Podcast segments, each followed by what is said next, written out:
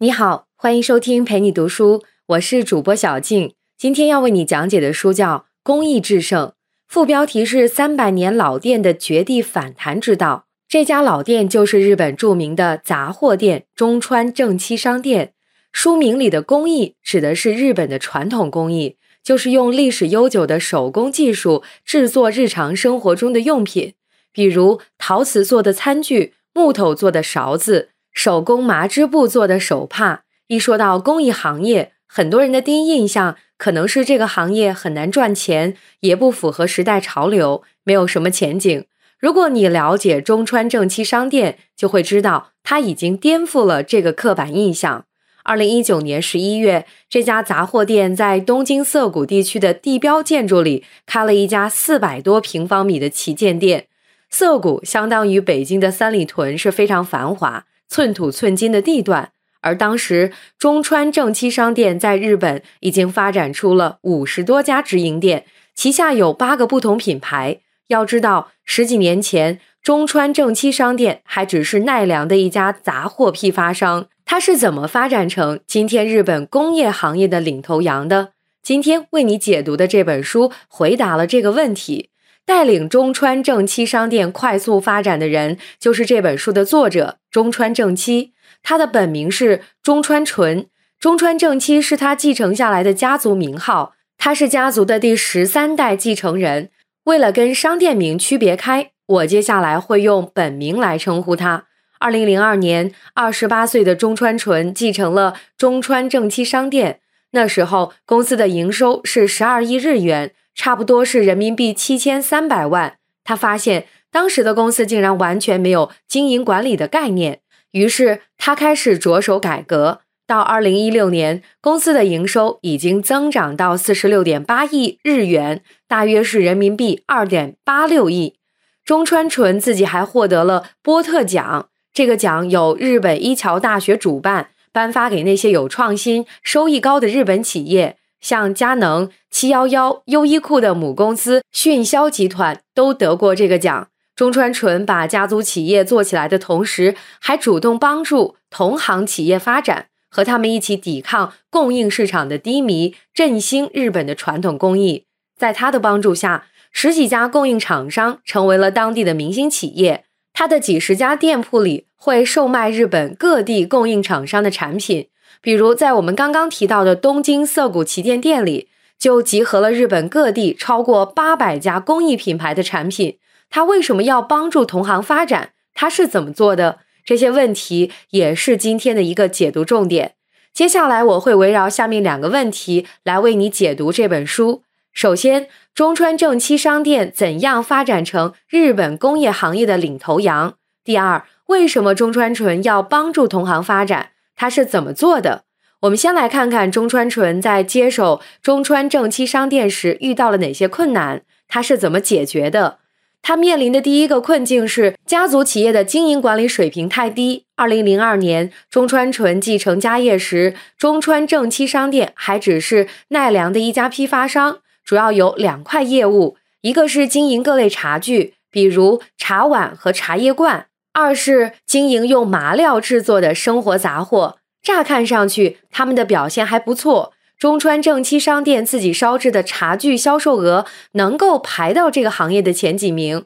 麻料业务虽然销售额不高，但是旗下有一个叫游中川的品牌，很受已婚女性的欢迎，还有门店专门用来展示产品。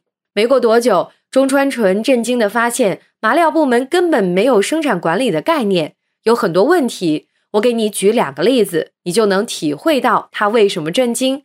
用麻料制作的物品里，有一款 A 产品很畅销，但总是缺货。要是问起来，也没有人知道到底有多少正在制作。同时，没有什么人气的 B 产品却一直在生产，还源源不断的送到门店里。中川纯就问员工，为什么不做畅销的 A，只做卖不出去的 B 呢？他压根儿没想到。他听到的理由会是因为 B 比 A 好做。再看一个例子，中川正七商店里的杂货产品会用到麻绳，一段麻绳的规定长度是二十米，老员工要拿着半米长的量具测量四十个来回。中川纯觉得这样效率太低了，他就在一张长长的操作台上画了一个十米的标记，这样量两次就够了。他很得意，这下就能够提升员工的工作效率。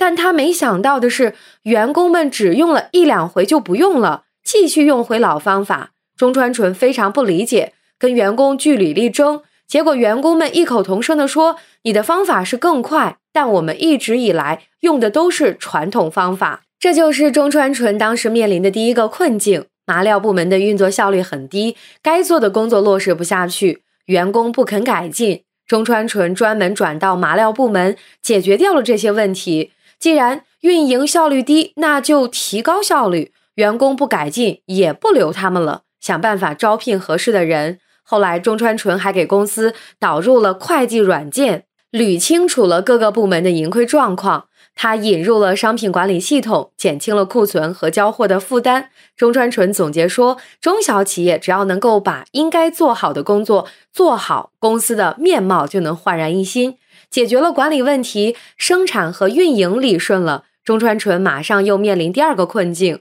传统的批发销售模式走不通了。中川纯发现，麻料部门的销售额和利润实在太低了，他们能想到的唯一方法就是开拓销路，开发新客户。给你介绍一下，那个时候的日本批发商招揽新客户的时候，有一个传统，就是要逐个拜访各个店铺和公司。拜托对方销售自己的产品。虽然中川纯不喜欢做销售，但是为了提升销售额，他还是按照这个传统去做了。一做才发现，这种拜托别人跟自己做生意的销售模式，不仅效率低，也解决不了问题，根本没法提升销售额。有时候他去拜访一家距离远的公司，就得花上一天的时间。好不容易让对方同意了，对方也贡献不了多少销售额。那个时候，中川正七商店的产品在很多合作店铺的年销售额都超不过五十万日元，相当于三万多块人民币，而且还越来越少。为什么会卖这么少？到底是产品不好，还是销售方式不对？由于这些店铺跟消费者没有直接的沟通，这个问题一直也没有答案。既然怎么开发新客户都解决不了这个问题，他干脆放弃了批发模式，转到零售模式。中川纯说：“与其低头恳求店铺跟自己做生意，还不如努力让消费者主动选择自己。从批发转零售的风险很大，要交房租、请店员、搭建库存管理和顾客管理系统，这些都是中川正七商店几百年来没有经历过的。”中川纯的父亲一开始反对，认为搞零售赚不了钱，但中川纯坚持说，总有一天会盈利的。跟盈利相比，最重要的是提升品牌的知名度，让消费者主动选择自己。而想要提升知名度，做零售是必要的选择。做批发不可能百分百的向消费者传达中川正七商店的价值。那怎么让消费者主动来选择自己呢？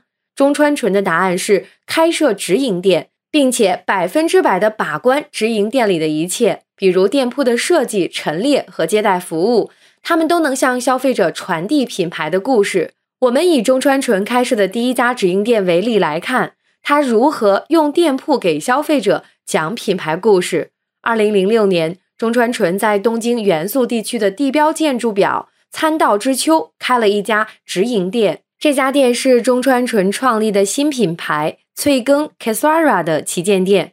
我们先简单了解一下这个品牌是如何诞生的。三年前，中川纯想要创立一个新品牌，没什么品牌经验，他按照一本书里推荐的方法画出了一个想象图。这个图的横轴是品牌的情感态度，从保守到革新；纵轴是品牌的情感年龄。从面向少年到面向成年人，他把定位跟自己由中川接近的品牌都放到了这个图里。他分析完这张图以后，发现由中川的主要客户群是已婚女性，喜欢正统干练的产品。但是这个细分市场太小了，瞄准它的品牌也很少。有不少品牌都集中在图里的另一个位置，那个位置是年轻群体和现代时尚风格的交叉处。这个细分市场显然很大，中川纯因此认定面向年轻群体、风格现代时尚的产品更有商机。他就想用中川正七商店的纺织技术和日本传统原料，塑造一个新品牌，融入日本人的现代生活。脆根 Kisara 诞生了。中川纯把这个品牌定义成日本的礼物，他希望人们想挑选礼物时就来这里。品牌有了，下一步就是找到合适的地段开店。中川纯主动出击，给表参道之秋的招商负责人打电话参与招租。给你介绍一下，表参道是东京的高档时尚区，表参道之秋是那里标志性的购物中心，在这里来来往往的年轻时尚人群。正是翠根 Kisara 的目标客户。通过了招租选拔后，中川纯开始着手设计直营店。在他看来，在构成品牌的各种要素里，商品占到四到五成，剩下的就是店铺的氛围和员工的服务等。为了让直营店的各种要素一起讲好品牌的故事，中川纯专门请教了知名设计师，根据他们的意见制定方案。这家店开张不久，翠根 Kisara 品牌就一下走红了。商品和店里的其他要素都受到好评。这家店的成功印证了他的观点，那就是要创立一个品牌做零售绝对是有效的。他强调说，中小生产商必须要跳出生产制造这个层面，转到品牌塑造。因为中小生产商在跟大企业做生意的时候很被动，容易遇到无理要求。如果拒绝这些要求，可能就没有生意做了。中小生产商需要给公司和商品打上镁光灯，让消费者主动来选择你，给自己打上镁光灯，打开销路，引发反响。这对于很多中小生产商来说，可不是件容易的事。很多经营者都苦恼一个问题：一些专业设计师给店铺做出来的设计当然很漂亮，但店铺的销售额却不见起色。中川纯刚开始也遇到了这个问题。他发现这些设计师可不会去关心销售额的高低，他们认为这不是自己的责任。这种设计师其实也不是中川纯想要的。在他看来，设计是一种沟通手段，商业设计的好坏最终会呈现在它的销量和反响上。后来，中川纯选择设计师的时候，会选那些有营养素养的设计师。他理想中的合作是懂设计的经营者，加上。理解经营的设计师，就像彼得·德鲁克说的：“要想成功实现创新，需要具有逻辑性、能够理性思考的左脑，跟具有创新性、能够从零创一的右脑合作。”比如，中川纯曾经委托一名知名设计师水野学重新设计由中川这个品牌的 logo。不久，水野学不仅带着设计提案来了。还提出了他觉得中川正七商店在经营上面的不足之处，那就是这个品牌有将近三百年的历史，这是宝贵的财富，但没有被充分利用，实在是太浪费了。设计师管到公司的经营上，换做别的老板可能会生气，但中川纯就跟他一拍即合，成为朋友，因为他觉得水野学给他带来的崭新的外部视角，让他发现了内部很难留意到的宝藏。好，第一个部分，我们看到中川纯解决了三个困境。首先，他改善了公司的业务流程和生产管理问题，这是中小企业需要做好的基本功。然后，他把中川正七商店从批发模式转到零售模式，通过直营店讲述品牌故事，吸引消费者。对于经营和设计如何平衡，中川纯给出的解法是：懂设计的经营者。加上理解经营的设计师，才能创造出好的商业设计。接下来，我们来看看为什么中川纯要帮助同行发展，他是怎么做的。二零零三年的时候，曾经有人问中川纯，经营企业的初心是什么？他当时的答案是为了求胜。不过，他也隐约感觉到求胜其实是有极限的。后来，他一边自问经营企业的初心是什么。一边把视线转到了日本工业行业，从中川纯继承家业到二零一四年，中川正七商店已经拥有八个品牌、几十家直营店，发展的越来越好。但日本工艺行业的情况很不乐观。二零一四年，工艺品的产额跌到了一千亿日元，二十年前这个数字还是五千四百亿日元。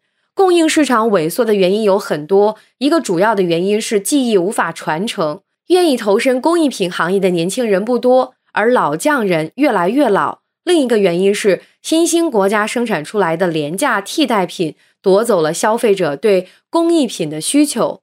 在这样一个优先性价比和商品功能性的时代，工艺发展举步维艰。这两个困难其实不止日本遇到，全球各国都在面临。比如德国一个城市索林根，从中世纪开始就被称为刀城，但现在索林根里最年轻的匠人都已经超过七十岁了。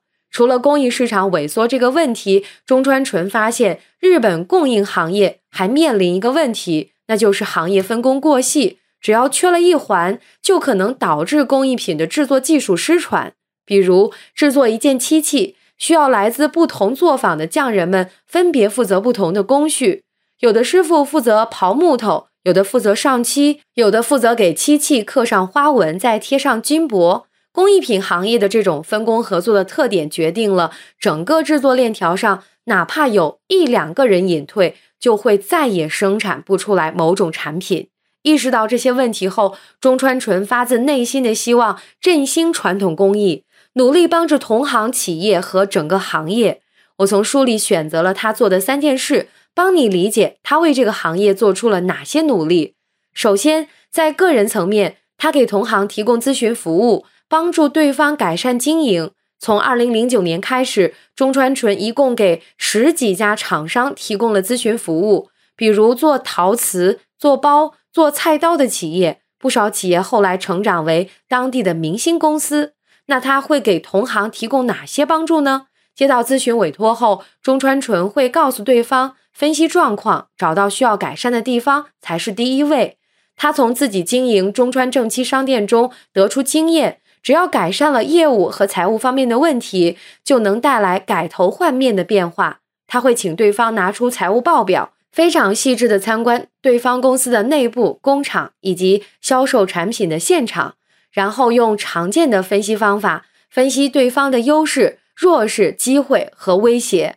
中川纯认为，经营一家公司最重要的事情是找到清晰的愿景。也就是你的公司做某项业务是想要做什么，在他看来，没有清晰愿景的公司，不管取得多大的成功都不会持久。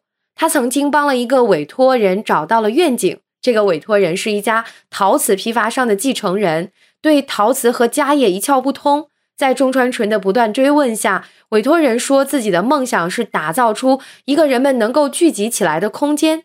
于是中川纯就建议他成立一个新的文化品牌，去实现这个梦想，而不是补救陶瓷家业。这个委托人成立了一个新品牌，主打商品是可以堆叠在一起的马克杯。渐渐的，这个品牌不仅成了能够聚集客流的空间，还把自己家乡独有的一种陶瓷产品波佐见烧变成了日本非常火的陶器。中川纯给同行提供咨询服务，帮助他们生产好产品，成立好品牌。但是，只有好产品还不够，还得找到能把产品卖出去的渠道。就像中川纯说的：“造物和流通的两驾马车必须齐头并进，才能拉着工艺向前跑。”其次，在公司层面，中川正七商店也在帮助同行打开销路。